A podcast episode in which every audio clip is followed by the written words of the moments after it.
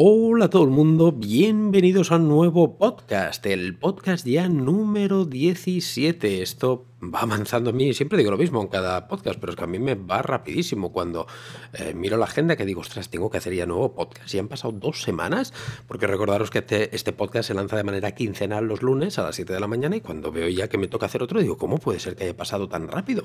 A mí me pasan volando. Dicho esto, eh, aprovechar también para deciros que este podcast también lo podéis ver a través de YouTube, eh, quedará colgado también en el canal de YouTube para todos aquellos que queráis verme el careto. Y vamos a hablar en este podcast de fotografía gastronómica. ¿Por qué? Por varias razones. Primero, porque sabéis que es el tipo de fotografía que, digamos, hago en el 80%, digamos, de mi flujo eh, fotográfico profesional. Y porque muchos de vosotros os estáis interesando muchísimo en esto de la fotografía gastronómica, más a raíz de, la pandemia esta que estamos viviendo, eh, por bueno, iba a decir no sé por qué, pero sí que lo sé. Es un tipo de fotografía que, está creciendo mucho, que está mucho en auge. Y bueno, quiero aportaros mi experiencia de, si tiene salida, de si no tiene salida, de qué tipos de fotografía gastronómica podemos hacer. Y también en este primer podcast, digo primero porque creo que voy a hacer algunos, si, si os gusta, si en, las, los comentarios me decís que os gusta este tema y que os interesa, iremos haciendo varios podcasts. También aprovecho para deciros que voy a hacer un curso completo eh, en la plataforma formativa que tengo en Patreon eh, también de fotografía gastronómica, pero esto aún no toca, más adelante tocará y ahora de momento pues vamos haciendo un poquito de podcast, de charlas, eh, para que, bueno, tratar un poquito todas estas dudas, estas inquietudes, daros mis impresiones, mi opinión sobre este, este disciplina fotográfica que, repito, está muy, muy, muy en auge. En este podcast, como os he comentado, vamos a hablar un poquito de mis impresiones y del equipo mínimo necesario de que, bueno, con qué equipo, ya no sé si el mínimo que necesitamos, ¿no? Como equipo para poder trabajar en fotografía gastronómica. Primero de todo, ¿qué es lo que está pasando con esto de la fotografía gastronómica? ¿Por qué tiene, tiene salida, tiene esta salida que, al menos eh, parece verdad que está bastante de moda? Son muchas las razones, repito, lo que digo en este podcast son mis opiniones, simplemente eso. Son muchas, pero sí que es cierto que gran parte de la culpa la tienen los usuarios, las tenéis, lo tenéis vosotros. ¿Por qué? Porque eh, con las redes sociales que actualmente nos estamos moviendo, sobre todo con Instagram, con la incursión de los foodies, hay un movimiento brutal en, en fotografiar comida, fotografiar restaurantes, tipos, disciplinas distintas de, restaurantes, y se está agudizando muchísimo la cultura gastronómica, no solamente en el aspecto visual fotográfico, que también, sino en el aspecto de que cada vez tenemos más restaurantes de todo tipo de comida distinta. Ya no solamente tenemos la opción de pizza, hamburguesa o, o, entrecot, no, tenemos, tenemos restaurantes y gastronomía de todo tipo, de todo tipo, cada vez está más de moda y podemos consumir todo tipo de gastronomía independientemente del país en el que estemos. Eh, se ha globalizado mucho y tenemos pues gastronomía a nivel mundial en cualquier prácticamente ciudad, incluso pueblo, me atrevería a decir, de prácticamente todo el territorio nacional y de cualquier país del mundo. Esto es algo que, repito, acompañado de la incursión tan fuerte que están teniendo las redes sociales, de los llamados foodies que eh, pues fotografían con sus smartphones, pues hacen rutas incluso gastronómicas fotografiando. Esto ha hecho, uy, que se me ha encendido la linterna del smartphone. Esto ha hecho que pues que se incremente mucho, repito, esta cultura visual, esta moda. Y no solamente eh, os habéis dado cuenta vosotros como usuarios, sino que los restauradores no son tontos, también lo están viendo. Están viendo que el modo de consumir está cambiando. Esta pandemia nos ha traído muchísimas cosas malas, evidentemente, pero también nos va a traer, no sé si buenas o no, esto ya cada uno lo valorará, pero nos va a traer modos distintos de consumo. Y el modo típico ya un poco antiguo y arcaico de el boca a boca, de no, es que esto a mí me promocionan por el boca a boca, tengo una clientela así, bueno, pero la clientela se va muriendo, se va renovando y la clientela joven, entre comillas, para que me entendáis, la renovada, ya no es tanto del boca a boca, sino que es más de compartirlo por redes sociales. Esto los restauradores repito, no son tontos, se están dando cuenta y están viendo que para renovar su tipo de público, porque sí que es cierto que el público más o menos yo calculo de unos que hay de todo, ¿eh? estoy generalizando y repito, esto es solamente mi opinión, no estoy dando dogmas de fe ni estoy dando clases aquí de nada, simplemente doy mi opinión por mi experiencia y mi modo de verlo. Eh, creo que el público de, de 40 años hacia arriba, o incluso diría un poco más, de 50 años hacia arriba, sí que es cierto que se mueve por el boca a boca, por las tradiciones, por los sitios simplemente donde ha ido durante toda la vida de restaurantes o los que le puedan recomendar. Pero de los 40 años hacia abajo todo esto está cambiando y vamos a restaurantes, vamos a gastrobares, la, la incursión está de los gastrobares, de las bermuterías, de las, bueno, hay infinidad de disciplinas nuevas, por así decirlo, en gastronomía. Nos movemos a través de ellas, a través de las redes que consumimos y a través de las imágenes que nos llegan y compartimos. Esto entonces, evidentemente, el restaurador sabe que para captar a este nuevo público, que el público, como cualquier modelo de negocio, se tiene que ir renovando, no puede siempre mantener el mismo público porque el público se va envejeciendo y el de abajo va subiendo. Esto es así. Y entonces para captar el que viene por debajo tenemos que adaptarnos a las nuevas modalidades, necesidades y maneras de consumo que tiene el mercado actual. Repito, los modos de consumo que tenemos actualmente son redes sociales y son imágenes, por lo tanto, los restauradores necesitan, necesitan imágenes de calidad. Obviamente estos los restauradores sí que hay muchos que son ellos mismos los que se hacen las fotografías las suben en las redes sociales, pero es que hay tanta, tanta, tanta, tantísima fotografía Em, que ya no solamente sirve con decirle a la gente, eh, mira, que este plato lo hago yo en mi restaurante. No, tiene que impactar muchísimo esa imagen. Tiene que ser una imagen que en los dos segundos que nosotros tardamos en pasar nuestro feed de Instagram, nos llame mucho la atención y, digamos, ostras, uy, ¿y este plato? Voy a ver qué, qué, tiene este restaurante, o este gastrobar, o esta cafetería lounge, o lo que sea. A ver qué platos más tiene, porque me ha llamado muchísimo la atención.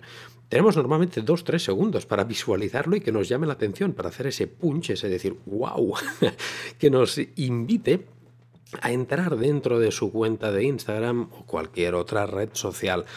Entonces no sirve solamente con hacer una fotografía rápida, improvisada con el teléfono móvil, sino que eh, necesitas una fotografía de, calidad, una fotografía que llame la atención, que demuestre un poquito eh, tu manera de, trabajar, lo que tú quieres transmitir, tus valores.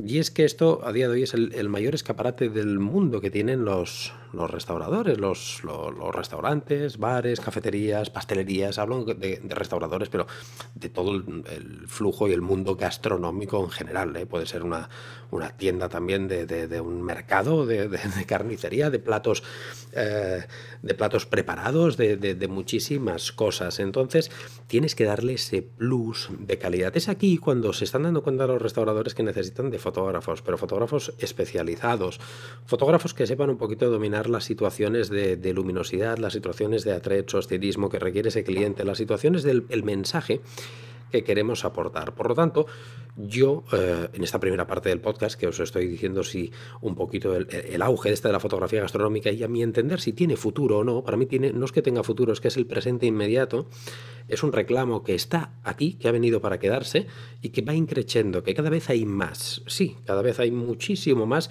Y es un tipo de fotografía que, que claro, que hay que, para mí, es, es muy bueno y hay que hacerlo, pero ojo, no vale todo. Tenemos que especializarnos un poquito, tenemos que formarnos, tenemos que darle un buen resultado. No podemos, eh, porque repito, porque la calidad visual es tanta, hay tanta fotografía. Vosotros mirar, poneros en Instagram o en cualquier red social y veréis que hay tanta, tanta, tanta fotografía de comida que cuando hay tanta, lo que hace es que evidentemente sube el nivel de golpe. Pero incluso de los propios aficionados con un smartphone, cada vez eh, miran con el smartphone de hacer mejor el ángulo, de mm, componer mejor, porque estamos aprendiendo continuamente y de manera innata a, fotografiar eh, cuando, a través de la cultura visual. Al ver tanta fotografía en las redes sociales, al ver tanta, tanta fotografía, hace pues que nosotros nuestra percepción y nuestra cultura visual, nuestra visión fotográfica, aunque no seamos fotógrafos profesionales, suba mucho el nivel. Es por esto que requerimos cada vez eh, de que los que eh, seáis profesionales o los que queráis ser profesionales en esta disciplina, tenéis que currároslo. Tenéis que no sirve simplemente con llegar con vuestra cámara y poner un punto de luz así como sea y pam, y hacer una foto. No, tenemos que buscar un poquito más allá, informarnos sobre el plato, sobre el producto, a qué público va destinado ese plato, em, qué ingredientes lleva, cómo se sirve ese plato normalmente, cómo es el ambiente del local, cuáles son los valores del local. Eh, son muchas las cosas y las variables que todo esto el restaurador pues lo tendrá en cuenta. Por lo tanto, es muy importante, repito, eh, conocer todo este entorno y especializarnos un poquito en ello. Dicho esto, mm, fotografía gastronómica, ¿tiene salida? Muchísima para mí. Para mí es el presente y el futuro y cada vez va a tener más. Sí que es cierto eh, que ahora con esta situación de pandemia que hemos vivido, no es que haya parado, porque ha cambiado, este, eh, ha mutado este tipo de fotografía y, por ejemplo, yo no he dejado de trabajar en esta pandemia. ¿Por qué? Porque los restaurantes sí que es cierto que durante lo han pasado y lo están pasando todavía horrorosamente mal Pero eso no es excusa ni motivo para que dejen, no tengan necesidad de tener fotografía, sino todo lo contrario. Para mí, cuando todo va bien, pues todo va bien y los clientes te caen. Mira, yo siempre digo lo mismo. Los, por ejemplo, los, los restaurantes de, costa, de primera línea de la costa, en plena temporada, en plena campaña, cuando vienen todos los turistas, todos los guiris, hasta el más malo, siempre llena. Entonces, ahí quizá no necesitan tanta publicidad. Cuando la ola va bien, cuando todo va bien, pues quizá no necesitas tanta. La vas a necesitar mucho cuando no vaya tan bien como es ahora. ¿Para qué? Para que la gente sepa que sigues ahí, que estás vivito y coleando, que estás esforzándote y que sigues ofreciéndoles productos. Por ejemplo, ahora ha mutado, como os decía, y, ahora está, pues eh, se ha hecho muchísima fotografía, al menos yo he hecho mucha fotografía de delivery, este tipo de fotografía que ahora por los restaurantes durante esta época de pandemia que hemos que estamos sufriendo todavía, cuando estáis escuchando este podcast, lo estoy grabando pues en plena pandemia, a finales del mes de noviembre del 2020, estamos todavía con este pollo que no veas de la pandemia y repito, los restauradores lo están pasando mal, pero han tenido que adaptarse a la situación y vender comida para llevar necesitan fotografías que expliquen que todavía están allí, que están vivitos y coleando, que están ofreciendo un servicio de comida para llevar, eh, cómo lo están ofreciendo, en qué horarios lo están ofreciendo, qué días están abiertos. Digamos que todo lo que son y, lo que, y hacia dónde van necesitan que sea transmitido. Esto mediante qué? No solamente fotografía gastronómica, también mediante historias. Es algo en Instagram, por ejemplo, ahora las historias también en vídeo. Los fotógrafos, yo ya hace tiempo que lo estoy diciendo, en varios, en varios vídeos lo he dicho, que un fotógrafo para mí tiene que salir de fotógrafo y videógrafo. No videógrafo no hace falta para, ser, para hacer una producción para Hollywood, ¿eh? ni, ni, un corto, ni mucho menos, pero con unos conocimientos mínimos de vídeo para poder hacer un vídeo de calidad también para que tengan stories, tengan historias de calidad en formato vertical. Todo este tipo de material el restaurador lo necesita hoy día. Por lo tanto, somos nosotros los que también tenemos, debemos explicárselo. No siempre os van... Eh, esto no quiere decir el que tengamos, digamos, esta necesidad en el mundo gastronómico que yo la veo y que existe y que está. No quiere decir tampoco que os vayan a venir a llamar a la puerta a todo el mundo. No, sois vosotros los que tenéis que ofrecerle esta solución a un problema que hay en el mercado, porque esto es un problema, que, alguien necesite este, este contenido es un problema, una necesidad. Pero mucha gente no, no, eh, no piensa, como dicen, las ramas no nos dejan ver el bosque y el restaurador está centrado en su marrón que tiene en el día a día y no piensa a veces que necesita este servicio. Sois vosotros los que tenéis que decirle, oye, que estoy aquí, que puedo ayudarte con este servicio, que este servicio te va a beneficiar en esto, lo otro, lo otro, lo otro. Mira, está demostrado, mira otros, esta otra gente, por ejemplo, que mira qué tipo de fotografías y mira cuánta interacción tiene, mira cuántas ventas tienen, cuántos clientes tienen. En cambio, mira este otro, que son, tiene tres, cuatro fotografías más cutrillas, mm, verás que no tiene tanta. Esto hay que explicarlo al cliente también. Por lo tanto, a día de hoy eh, también hay que ser muy marketingiano, hay que saber sí, hay que saber venderlo para explicarlo, para que la gente lo sepa, el restaurador lo sepa, que repito, que muchos ya lo saben y son conscientes y son ellos los que ya requieren el servicio. Pero otros muchos tenéis que hacerlo, vosotros pues tenéis que hacer, hacerlo saber. Es por eso que es muy importante eh, que estéis lo más formados posibles, porque tampoco no puede ser que le digáis todo esto, eh, el restaurador os diga, vale, pues perfecto, ven a hacerme unas fotos y hagáis unas fotos cutres, como las que puede hacer él con un smartphone. No, tenemos que tener un mínimo de calidad. Dicho esto, vamos a hablar un poquito de los tipos de fotografía también que podemos hacer en fotografía gastronómica, porque cuando hablamos de fotografía gastronómica, Muchos de vosotros pensáis en la fotografía de plato puro y duro, nada más. No es así. Yo, por ejemplo, en mi cuenta de Instagram sí que el 80% o más, 90 o 90 y largo, últimamente estoy publicando solo platos, es cierto. Pero yo hago muchísima fotografía de, un poquito documental del, restaurante, de cómo producen, eh, de cómo producen la, comida, del chef cocinando, de los camareros sirviendo, del cliente consumiendo. Hacemos fotografía también arquitectónica de interiorismo, porque hacemos fotografía del local también, por lo tanto es un tipo de fotografía que es muy completo porque también hay fotografía de retrato, también se hacen retratos al personal al chef, al gerente, al camarero, a quien te pida el cliente y si no te lo pides lo propones tú. Oye, mira, creo que sería muy interesante haceros un buen retrato de esta persona o de la otra o, de varias personas para dar, porque da más sensación de proximidad, ¿no? Decir, ostras, esta persona que estoy viendo en el retrato es la que me está sirviendo, la que me está cocinando. Todo esto también tenemos que vendérselo y explicarlo.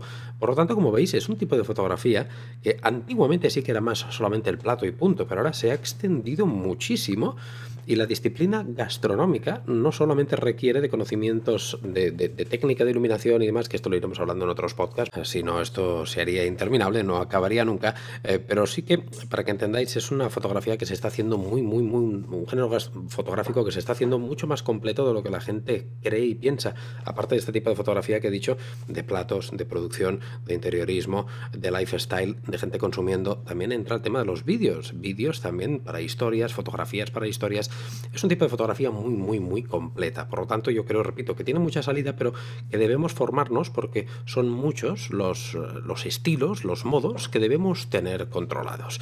Bueno, dicho esto, que ya me, me estoy enrollando muchísimo, y eso que lo estoy haciendo sin guion, en mi línea, como siempre, simplemente pensando tres cosas que quería decir, y madre mía, menos mal, porque si llego a poner más, esto hubiera sido más largo que la obra del Escorial.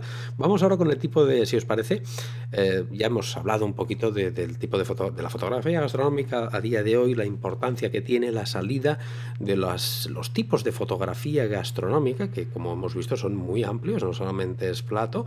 Y ahora vamos a hablar un poquito, si os parece, y si no os parece lo voy a decir igual. claro, por esto es mi podcast, ¿no? digo lo que me da la gana. voy a hablaros de, un poquito del equipo, ¿no? Que esto también mucha gente lo dice, oye, ¿qué equipo necesito para hacer fotografía gastronómica? Esto no sé si lo voy a abarcar todo en este podcast o lo tocaremos en varios, porque también es muy largo y aquí podría estar hablando, solamente un podcast, dos o hasta tres podcasts de esto del equipo. Pero bueno, vamos a dar algunos tips, algunos consejos, algunos, sobre todo mi opinión equipo dependerá de muchas cosas. Primero, antes de hablar de equipo, vamos a hablar de, de iluminación.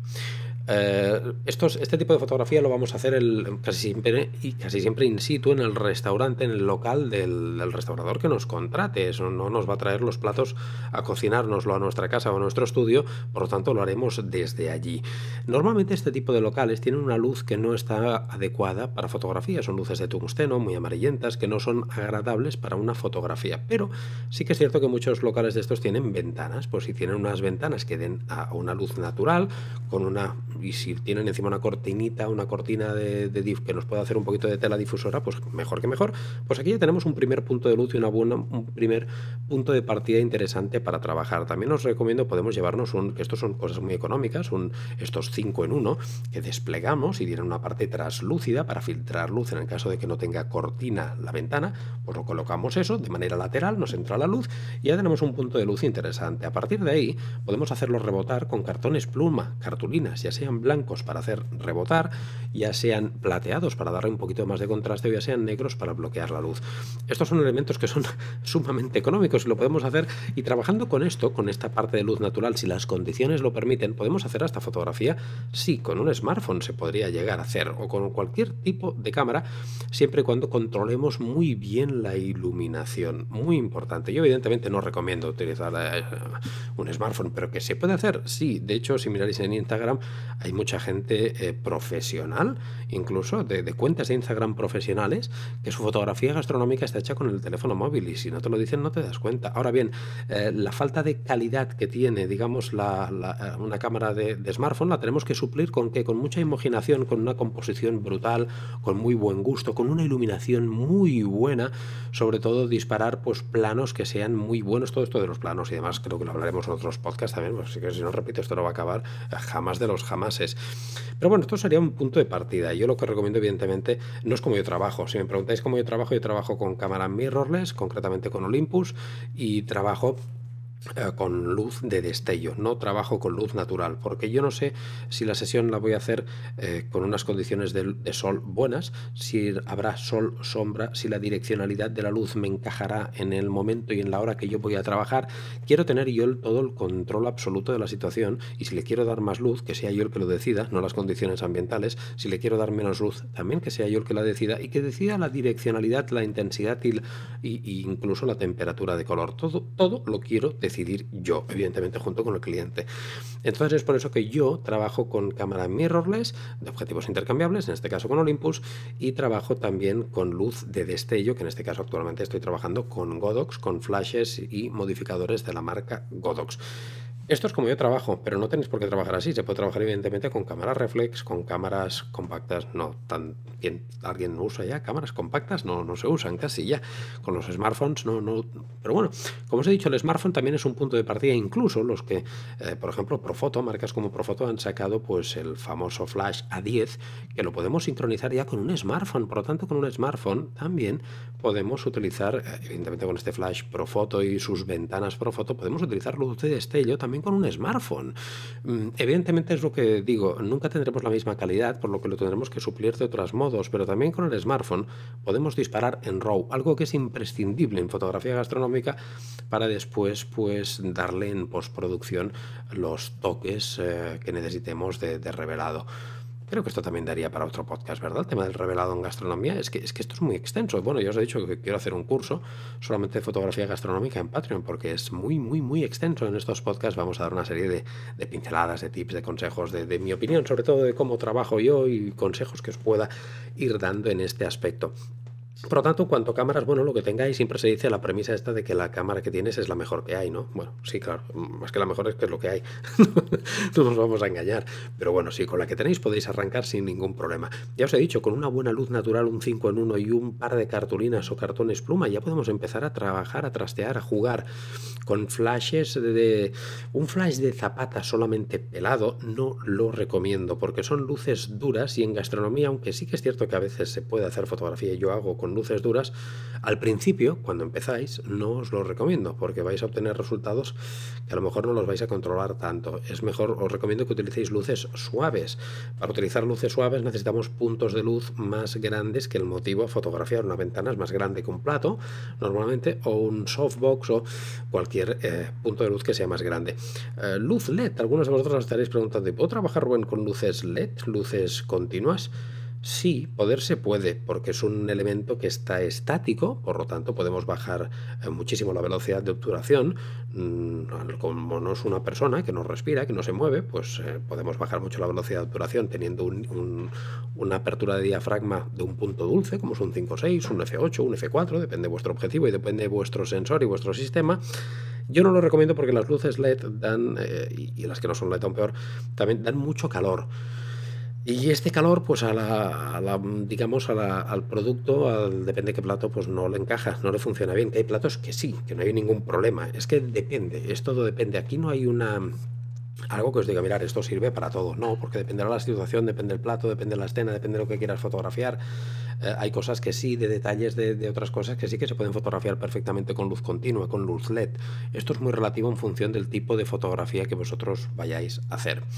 En cuanto a focales, a objetivos, yo siempre digo lo mismo, yo en gastronomía me muevo casi siempre entre 50 milímetros y 200 milímetros, hablando siempre de paso universal de 35 milímetros full frame, ¿de acuerdo? De paso universal. Digo de paso universal porque yo trabajo con Olympus, que es un sistema 4 tercios, micro 4 tercios, y con, eh, con este sistema tenemos que multiplicar la focal por 2 para conseguir ese encuadre. Por ejemplo, para trabajar con un 50 milímetros, yo en Olympus trabajo con un 25. 25 por 2 es 50, ya tengo el de un 50 milímetros en paso universal. Yo normalmente, repito, trabajo entre 50 y 200 milímetros, sobre todo importantísimo para mí, vital e imprescindible en fotografía gastronómica, el uso de un macro. Yo trabajo con el Zuico 60 milímetros 2.8 de Olympus, que es una auténtica gozada, una auténtica barbaridad en calidad, y estoy enamorado. También el que más utilizo es un 45 1.2, que es un objetivo que en teoría la gente se piensa que es solo para retrato, pero eh, a mí me va las mil maravillas para gastro. La focal equivalente en full frame sería un 90 milímetros, pero la ventaja que tengo de utilizar el sistema micro 4 tercios es que la distancia mínima de enfoque es mucho, mucho, mucho menor que en formato full frame o APS-C. Por lo tanto, con un 45 1.2, que es el equivalente a un 90, me puedo acercar muchísimo, no a macro, pero así a lo que sería una fotografía de aproximación muy, muy fuerte. Por lo tanto, hay veces que incluso toda una sesión me la puedo vapulear con un 45 sin necesidad de ponerle el macro, a no ser que quiera acercarme muy mucho al motivo. Alguna vez, alguna vez, utilizo también un, lo que es un 35 milímetros en, en, full frame solamente para un tipo de fotografía que suelo hacerlo que es si es cenital y desde bastante lejos cuando hay muchos elementos ya que si no distorsionan las, las verticales y hacen el efecto este conocido como el efecto barrel efecto barrilete que no es muy recomendable. Por lo tanto algunas veces si quiero hacer un encuadre muy grande con muchos elementos sí que puedo utilizar un 35 milímetros pero lo normal, entre 50 y 200, mis objetivos favoritos para, para gastro y con los que siempre me veréis en los making offs prácticamente, es el 4512 de Olympus, el Zuico 60 y alguna vez también el 45150. El, 45150 en Olympus, eh, el 40, perdón, 40-150, estamos hablando que es un 80-300 en full frame, pero repito, tiene una distancia mínima de enfoque muy bajita y me permite hacer auténticas maravillas. Este lo utilizo sobre todo para hacer el tipo de fotografía lifestyle que os comentaba antes, gente consumiendo. Cuando hago fotografías, por ejemplo, en una gente que está en una terracita consumiendo, camareros sirviendo, porque no soy tan, tan intrusivo, digamos, no me tengo que acercar tanto al motivo y capto, digamos, estas escenas eh, que a veces son más, más espontáneas y más salen más mágicas que no las posadas, ¿verdad? Entonces este me permite, este objetivo, el 40-150 de, Olympus, me permite alejarme y tener una calidad brutal, una calidad espectacular. Bueno, pues esto es un poquito el equipo, el, que yo utilizo. Yo utilizo flashes de la marca Godox, eh, como os he comentado, trabajo con, con Godox y si os parece todo esto lo podríamos ir ampliando en otros podcasts porque este ha sido simplemente un podcast que he querido hacer a modo introductorio de esto de la fotografía gastronómica, de mis opiniones, de si tiene salida, de si no tiene salida, de por qué tiene tanto auge o no a día de hoy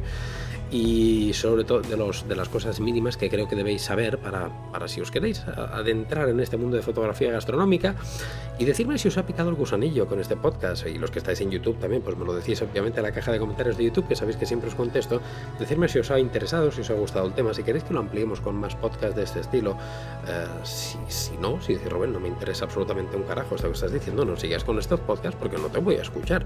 Decirme lo que ya sabéis que me lo tomo todo muy en serio, vuestras opiniones las tomo como referencia, eh, porque al fin y al cabo sois vosotros los que mandáis, siempre en mi canal de YouTube y en el podcast. Lo que vosotros digáis, pues es lo que hago yo. Soy un mandado, yo aquí soy un mandado, ¿eh? no, no os penséis.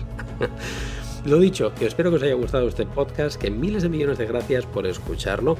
Deciros que la manera que tenéis de ayudarme en este podcast eh, para que tenga más difusión es en la plataforma que estéis escuchándolo. Si lo escucháis, por ejemplo, en Apple Podcast, pues darle una valoración de 5 estrellas o compartirlo con otras personas que sepáis que también están interesadas en podcasts fotográficos. Y a los que estáis en YouTube, pues eh, ya sabéis que todos los miércoles religiosamente a las 6 de la tarde tenéis vídeo en YouTube, algunos finales de semana también, o lunes, por ejemplo, cuando sale el podcast, si también se emite en formato vídeo, como es este caso, pues sabéis que el podcast se emite a las 7 de la mañana, a las 6 de la tarde ya tenéis publicado el formato vídeo para que me podáis ver el careto si luego en lugar de escucharlo en podcast lo preferís ver en YouTube. A todos, daros miles de millones de gracias y deciros que siempre en la descripción, tanto del podcast como en YouTube, os dejo pues, los enlaces tanto a mi página web, a mi plataforma formativa de Patreon, por si os queréis apuntar a hacer todos los cursos que tengo en esta plataforma. Para cualquier duda, Sabéis mi correo info arroba rubengabelli.com. Ha sido un placer estar con vosotros. Estaría charlando todo el santo día, pero probablemente vosotros no me estaríais escuchando todo el santo día. Por lo tanto, nos vemos en el próximo podcast. Hasta luego.